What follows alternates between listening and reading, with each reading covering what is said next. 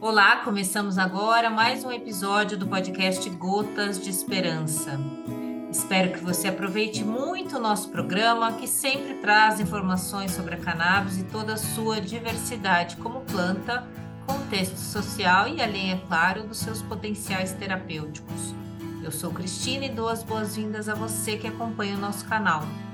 O podcast Gotas de Esperança é uma produção da Associação Abrace e vai ao ar toda sexta-feira às 16h20. Você pode acessar esse e outros episódios pelo Spotify, procure por Gotas de Esperança no aplicativo ou, se preferir, no site da Abrace, anota aí. Abraça Esperanca, tudo junto, sem cedilha.org.br. abraçaesperanca.org.br.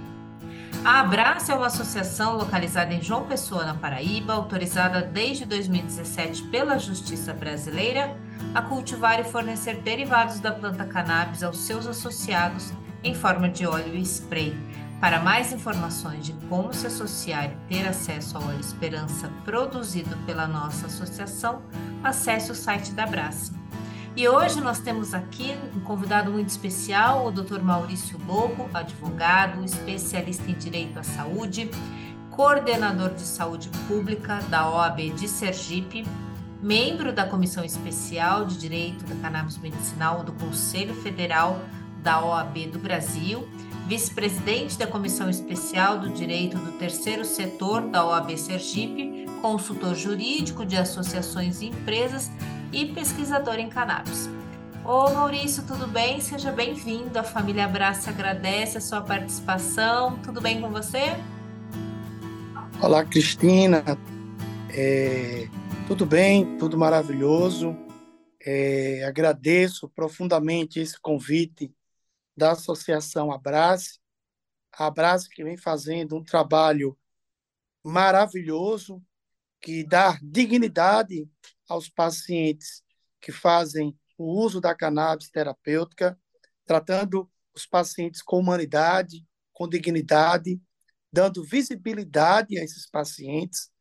É importante destacar que a Abraça ela representa todo esse movimento associativista do terceiro setor brasileiro, que foi o caminho que as famílias, que os pais, que os médicos encontraram para garantir a acessibilidade é o associativismo. Muito obrigado pelo convite, eu me sinto extremamente honrado. Nós que agradecemos a sua participação. Mas a gente vai falar, é, antes da gente entrar na pauta principal do nosso, do nosso debate aqui hoje, é, você esteve à frente aí dessa lei estadual de Sergipe que institui uma política estadual é, da cannabis medicinal, né? Como é que, como é que aconteceu? Foi, foi, foi no final do ano passado, né, que foi aprovada essa lei aí em Sergipe? Conta para gente como é que foi, você esteve à frente, acompanhou?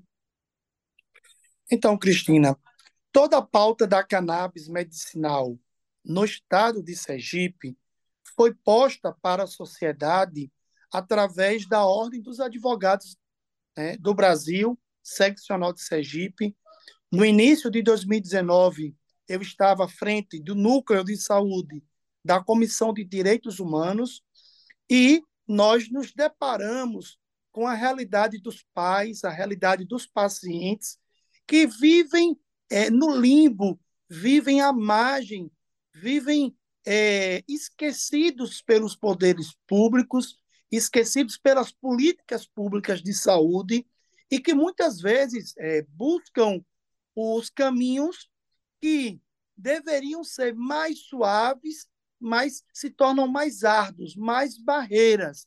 A barreira para encontrar um médico prescritor, a barreira para ter acesso à medicação, a barreira de conviver com essas doenças, a barreira do preconceito, a barreira da criminalização. A OAB ela tem várias comissões temáticas dentro né, da, da composição. Essas comissões elas auxiliam né, o Conselho Estadual e também a diretoria.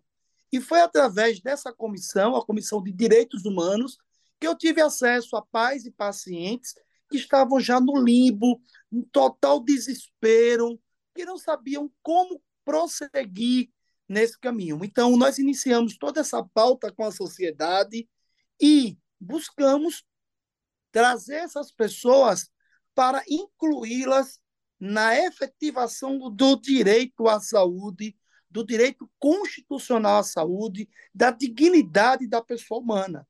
E toda essa temática da cannabis, da maconha medicinal em Sergipe, foi posta pela OAB Sergipe e atingiu, no ano de 2022, culminou com essa, esse projeto de lei. Nós é, observamos que o tema já estava maduro na sociedade sergipana. E é importante a gente abrir aqui um parênteses e lembrar que toda a criminalização da maconha, da cannabis no Brasil, teve um dedo de um político sergipano que foi presidente da província de Sergipe Del Rei, que foi o médico farmacêutico e ex-governador de Sergipe, Rodrigues Dória. Né? Foi ele que escreveu aquele famoso artigo Os Fumadores de Maconha, porque ele se sentia incomodado que Sergipe não tinha médico, não tinha hospital, mas que é, as pessoas que faziam uso, e nós sabemos que toda a criminalização da cannabis, da maconha, não é por conta da planta, é por conta das pessoas que fazem uso, são pessoas de origem escravizadas, né? pessoas que não poderiam expressar sua cultura, criminalizou-se a maconha, criminalizou-se a capoeira, né? o candomblé né? e o samba.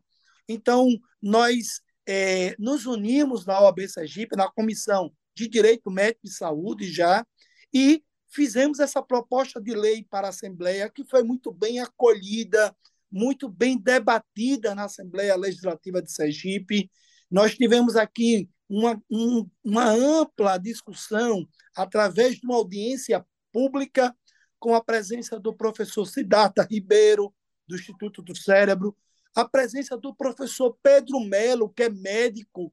Pedro Melo é, é, é o ouro de Sergipe, porque Pedro ele é aracajuano, Pedro do Instituto Ananda Mida, que tem um, um trabalho é, magnífico a nível de Brasil e muito nos honra, embora não seja sergipano, seja pernambucano, mas Pedro nos honra como sergipano, eu sou sergipano de coração. Então, Pedro esteve aqui com, com o grupo da Ananda Mida, né? tivemos aqui a Renata Monteiro, que é uma referência em farmácia no Brasil. Então, fizemos um amplo debate em Sergipe e deu à Assembleia, aos deputados e deputadas, a condição, Cristina, de aprovar por unanimidade esse projeto de lei. Então, se criou em Sergipe é, uma política estadual da cannabis. E um parênteses, é, nós protocolamos esse projeto de lei em dezembro.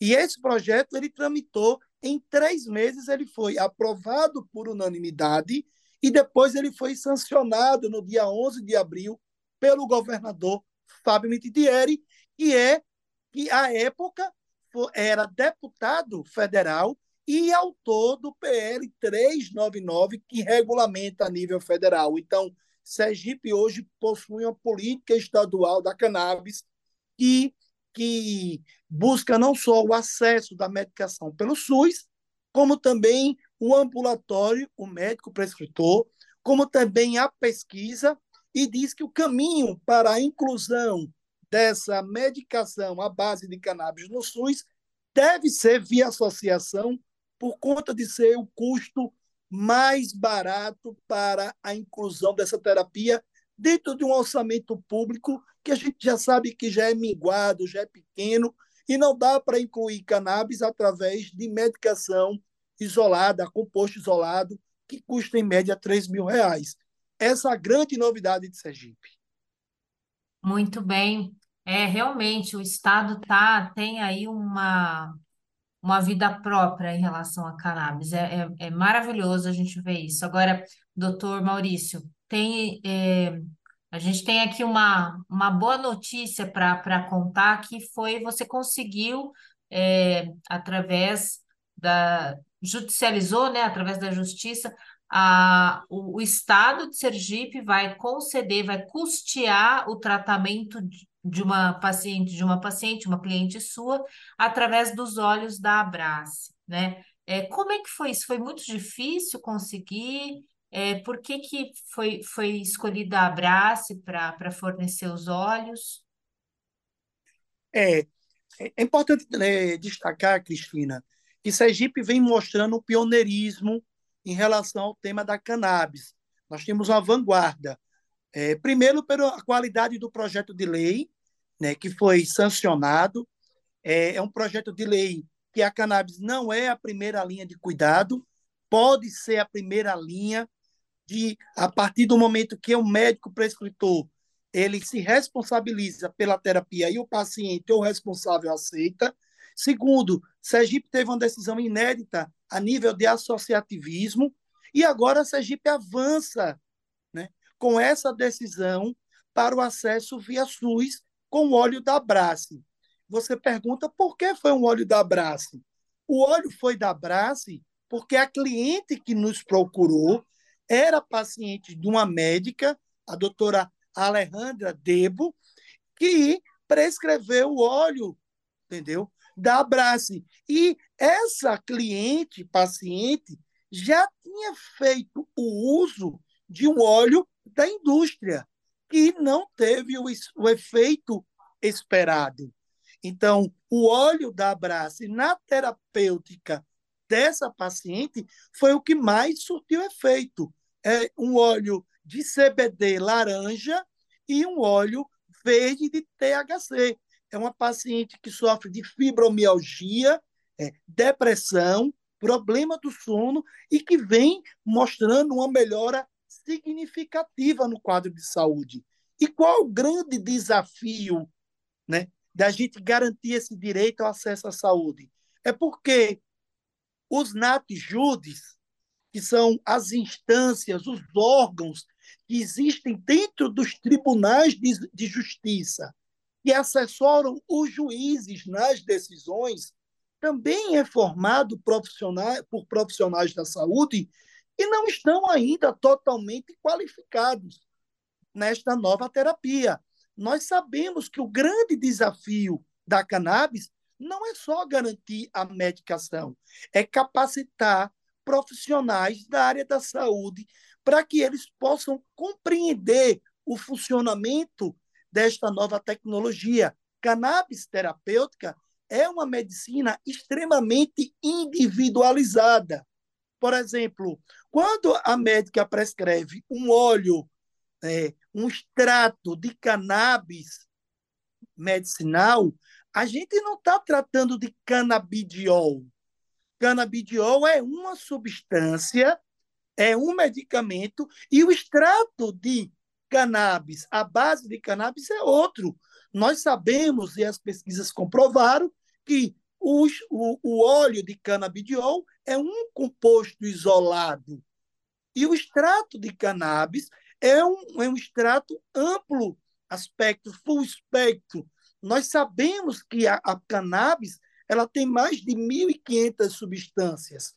Só canabinoides são 179. Então, o óleo da Brasse é um óleo rico com todas essas substâncias. É diferente do canabidiol. E esse foi o ponto que nós trabalhamos para mostrar para a justiça estadual que aquele parecer do Natijudi, com toda a vênia, com todo o carinho, com todo o respeito pelos profissionais, aquele parecer era de uma substância que não tinha nada a ver com a substância que foi prescrita pela médica pelo responsável pela terapia do paciente. Como também nós mostramos para a juíza que quem garante a terapia no Brasil para, milha para milhares de pacientes são as associações.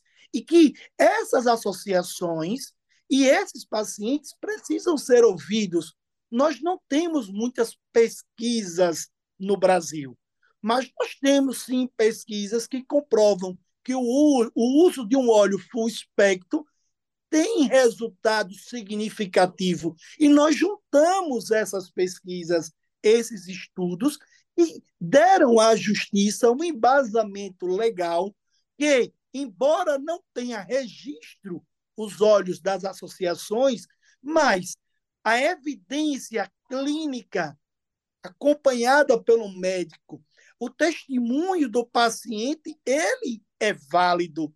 Então, foi embasado nesse, é, nesses fundamentos que a juíza deu essa liminar inédita, determinando ao Estado de Sergipe que adquira estes olhos e essa terapia para um ano custa quase 6 mil reais. Isso para o erário, isso, isso é viável. Diferente de um óleo da indústria, da farmácia, que custa em média 3 mil reais. E se você colocar dois óleos, você vai por um custo mensal de 6 mil. Então, você garantiu nesta decisão que um paciente usuário do SUS tivesse acesso a uma terapia com cannabis anual pelo custo de 6 mil reais, o que seria, na indústria tradicional do composto isolado, seria apenas um mês. Então, isso também é importante, uma decisão que tem um cunho de garantir a dignidade do paciente, mas também é, proteger o erário, proteger o cofre público, porque não é meu, não é da paciente, é de todos nós. Mas, acima de tudo, é mostrar que a dor do paciente sergipano não pode mais esperar. Sim, perfeito. É muito, muito interessante essa comparação, né? E a gente falando assim de acesso agora, né, doutor? Uh, como, como, como a gente sabe que o custo da, do tratamento com os fitocannabinoides ainda não é um, um, tratamento muito acessível. A gente precisa debater esse assunto cada vez mais, né? Acesso. Na sua opinião, qual vai ser a solução? Como é que a gente vai conseguir disponibilizar esse tratamento para a grande maioria da população? Tem uma, uma, uma pesquisa, uma média de pacientes no Brasil que aparentemente cerca de 10 milhões de pessoas no Brasil poderiam se beneficiar da, da terapêutica com, com os fitocannabinoides. Então, uh, é gente, né? É gente que precisa e o Estado poderia. A gente poderia ter no Brasil aqui um, um grande produtor, uma grande produção de, de, de, de cannabis, gerando trabalho e renda. Qual que é a sua opinião sobre isso? É, primeiro dizer que você foi muito muito boa é, nessa pontuação do quantitativo de pacientes, mas a realidade do Brasil, eu acho que ainda é, é muito, porque se a gente for pegar o quantitativo de pacientes, isso pelo DataSUS, que são portadores de fibromialgia, pacientes que são portadores de autismo, só de autismo são 2 milhões. Só portadores de fibromialgia são 5 milhões. Só é, pacientes portadores de dor crônica são 18 milhões. Anualmente, perdemos 120 mil vidas para o câncer. Né? Nós temos é, milhares de pacientes que estão com a saúde mental debilitada, portadores de ansiedade. Então, é, nós temos quase 100 milhões de pacientes. Lógico, eles não serão todos eleitos para ter a terapia com a cannabis.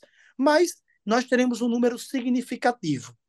É, para que a gente consiga fazer uma incorporação de tecnologia no SUS que garanta aquilo que a, a Lei 8080 do SUS diz, que é o acesso universal. Primeiro, a gente precisa ter uma terapia que tenha baixo custo. Nós sabemos que pela emenda constitucional 19, nós ficamos com o orçamento engessado.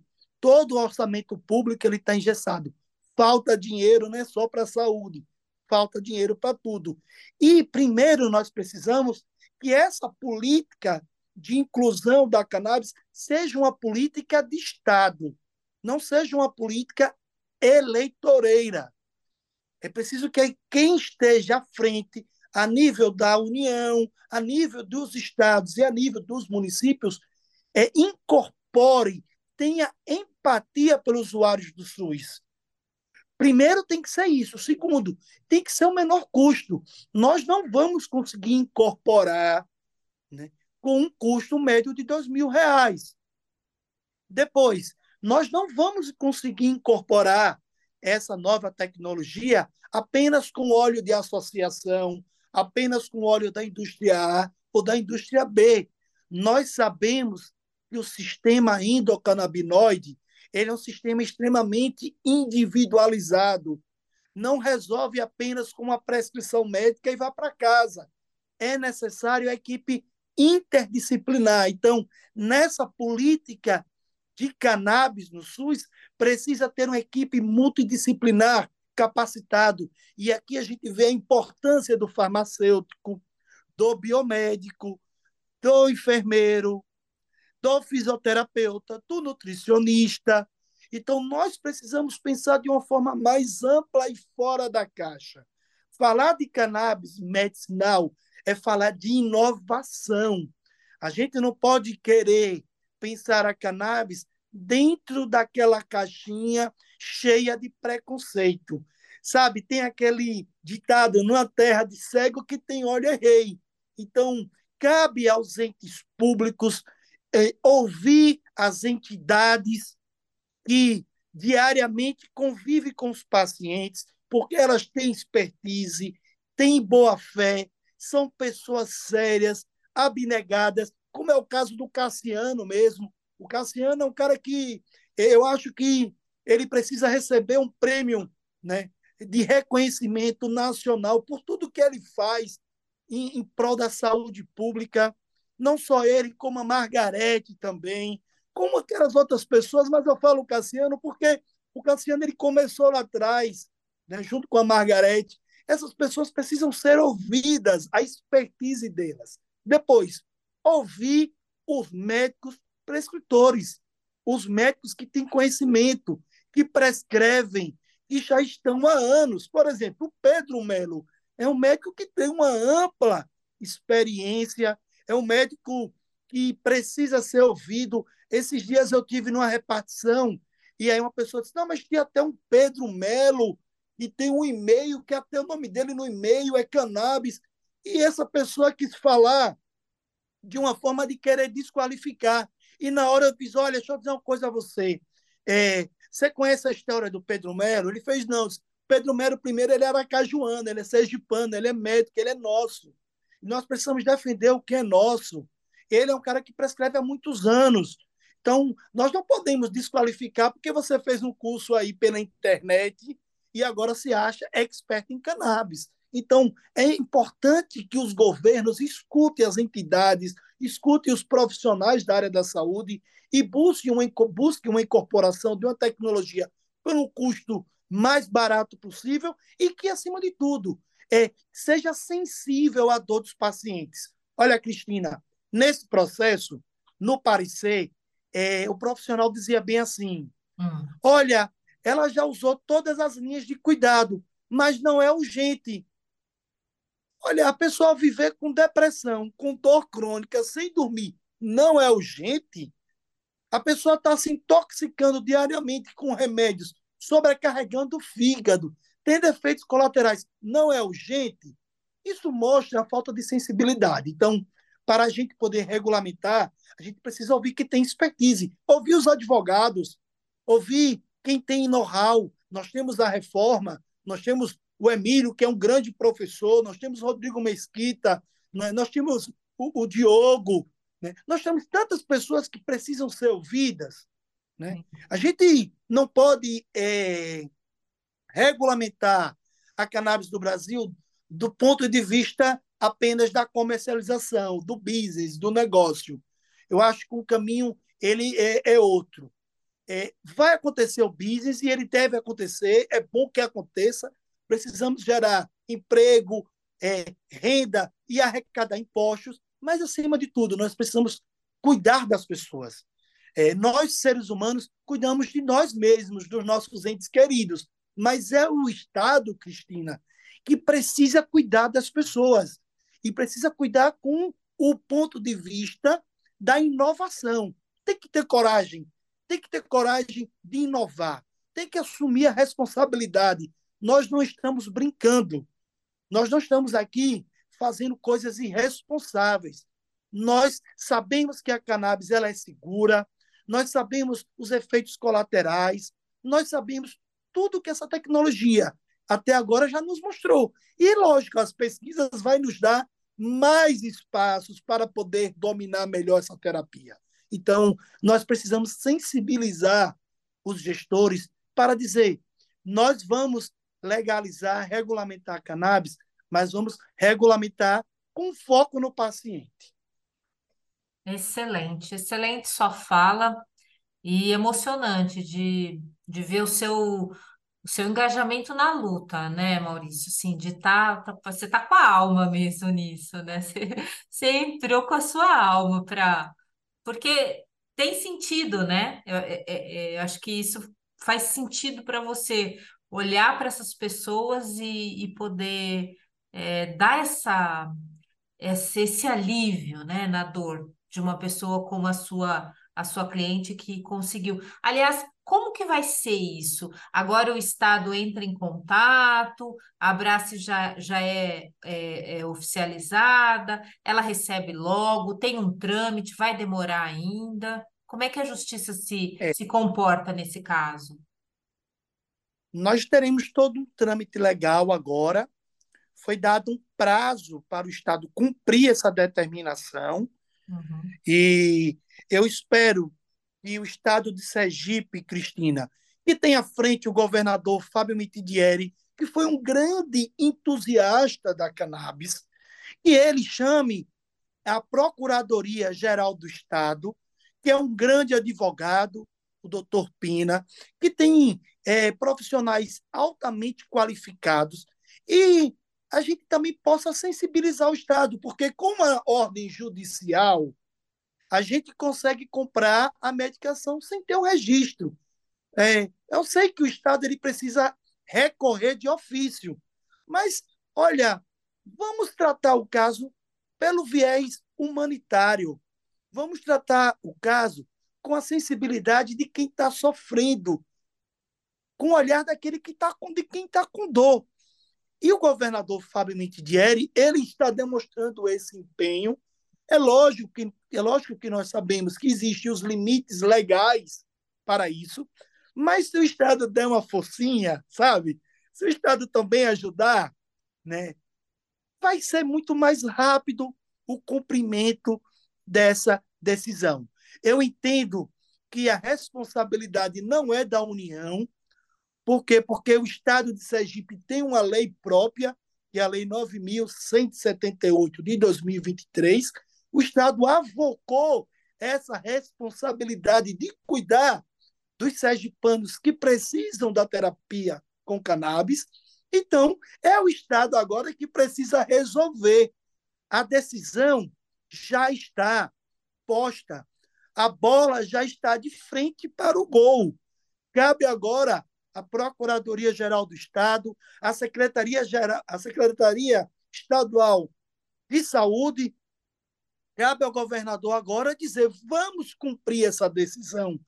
Até o Estado regulamentar, criar o um mecanismo, mostrar qual é a porta, vai demorar, porque a lei ela foi alterada depois de 90 dias de sancionada, pedindo mais 120 dias para regulamentar. Tudo bem, mas até lá a dor ela não espera.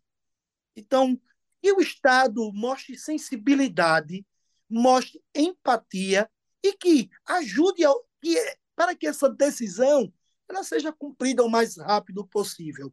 Tudo é o diálogo, tudo é uma conversa, e a conversa só acontece quando alguém quer ouvir quem tem algo para dizer. Então, a decisão já diz, a paciente precisa e precisa para ontem. Cabe o Estado agora ouvir, mostrar sensibilidade e cumprir. 6 mil reais não vai quebrar o Estado, não vai se criar uma indústria de judicialização. Por quê? Porque 6 mil reais não quebra. Uhum. Ninguém vai querer estar judicializando a ação de 6 mil. É, é mais interessante judicializar uma ação de 60 mil reais, porque pelo Código de Processo Civil, a gente teria 10% sobre o valor da causa, o advogado ganharia aí 6 mil. Uhum. Né? Mas uma terapia de 6 mil não é uma, algo que vai fomentar a judicialização. Não. Vai apenas de, tratar o tema como precisa ser tratado. O tema do ponto de vista da dignidade da pessoa humana. As pessoas precisam ser cuidadas. Muito bem. Maurício, agora é uma polêmica aí a, essa última decisão da Anvisa de proibir a importação de flores in natura ou partes da planta. O que, que você acha sobre isso? Olha, eu acho que a Anvisa ela, ela precisa saber qual é a responsabilidade dela. Eu acho que proibir o acesso a flores por conta que pode estar acontecendo desvio de finalidade não é competência da Anvisa. Não é porque a própria RDC 660 de 2022, ela tem dois artigos dizendo que a responsabilidade, né, não é da Anvisa, entendeu? A responsabilidade do desvio é do paciente. Então, se existe uma, uma, uma, um desvio de finalidade, cabe aos poderes públicos buscar a responsabilidade dessas pessoas. O que a gente não pode é pegar as pessoas que estavam em terapia com flores e deixá-las no limbo. O que, que essas pessoas vão fazer? Elas vão para o tráfico? O que, que elas vão fazer? Elas vão plantar em casa? Porque se a pessoa estava fazendo a terapia com a planta in natura, com a flor, e estava dando certo, ela não vai parar. É, a gente achar que uma norma vai mudar todo um contexto, olha, ninguém no Brasil que quer fazer o uso recreativo está esperando uma regulamentação para usar. Nas esquinas tem aí os traficantes vendendo, nos morros tem os traficantes vendendo, nas mansões, nas classe média e classe alta, está se vendendo e ninguém está esperando importar. O cara uhum. vai na boca e compra. Porque é inviável esse consumo de flor. É, é, é muito caro importar flor para uso recreativo. É muito caro. E outra coisa que as pessoas precisam compreender, que é, essas flores têm uma concentração baixíssima de THC. Então, assim, para dar o efeito esperado, né? Essa alteração da consciência, olha, é, é muito difícil. A Anvisa mostrou novamente o que a gente vê, total desconhecimento da realidade. Eu acho que essa decisão ela é uma dissonância cognitiva para o tema de não querer enfrentar o que tem que ser feito, que é a regulamentação, que é a descriminalização, que é garantir o amplo acesso Toda a América Latina já descriminalizou. Esperamos que o STF se posicione na direção da descriminalização. Não dá para a gente olhar para a cannabis, para a maconha, que só prende preto, pobre, periférico, superlota prisões, mata essas pessoas né, que fazem parte né, de tudo isso que a gente está colocando aqui. Não dá mais para a gente esperar. É preciso ter responsabilidade é, a gente viu que o governo federal, através do, da, da Secretaria Nacional de Política de Drogas, já vem se posicionando e precisa ter a coragem, sabe, Cristina, de olhar o tema e dizer: eu vou fazer, porque é uma realidade. A gente viu esses dias nas redes sociais um card sobre o uso indiscriminado de paracetamol. Né? Nós estamos criando filas agora de transplantes de fígado por quê? Porque as pessoas não estão tendo cuidado do uso. E a gente não vê a criminalização, a gente não vê a Anvisa fazer nota, a gente não vê a Anvisa se posicionar do uso indiscriminado de refrigerante, de energético, de café. Olha, tudo isso é substância que faz mal à saúde. Eu acho que essa proibição é, de flor é o espírito revolto ainda do Rodrigues Doria que não desencarnou. Uhum. Ele precisa seguir para o outro plano, se libertar e deixar que as pessoas é, façam o uso terapêutico, façam o uso cognitivo, que as pessoas é, possam ter acesso a substâncias com segurança, possa ter uma bula. As pessoas que não podem ter acesso, não podem consumir, saibam que elas não podem consumir, como tem gente que não pode consumir leite, tem gente também que não pode consumir cannabis. E toda essa história do proibicionismo, isso é ruim para a saúde pública. O Brasil, acho que está no momento de amadurecimento para poder dar um passo para avançar. E avançar não só do ponto de vista da, da, do uso terapêutico, mas também do ponto de vista do negócio. A cannabis ela é um business, ela vem gerando negócios bilionários no mundo e o Brasil precisa. Nosso povo é pobre, nós precisamos gerar emprego, gerar renda e arrecadação. E enquanto a gente não descriminaliza, não cria uma forma de regulamentação, toda essa arrecadação está indo para o tráfico de drogas, é, enriquecendo seis pessoas apenas e é, encarcerando e matando milhares e milhões de pessoas. Muito bom, perfeito.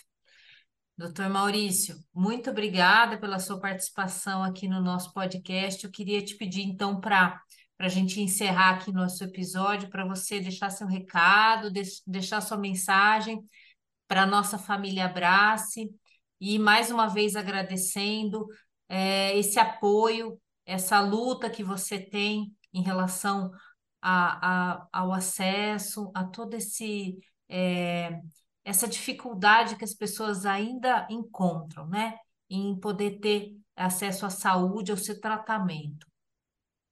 Eu quero agradecer a Abras por esse espaço. Quero dizer e quero dizer que todo esse trabalho que a Abraço faz é um trabalho que é extremamente essencial para a saúde pública, que milhares de pacientes é, brasileiros. É importante que esse trabalho continue.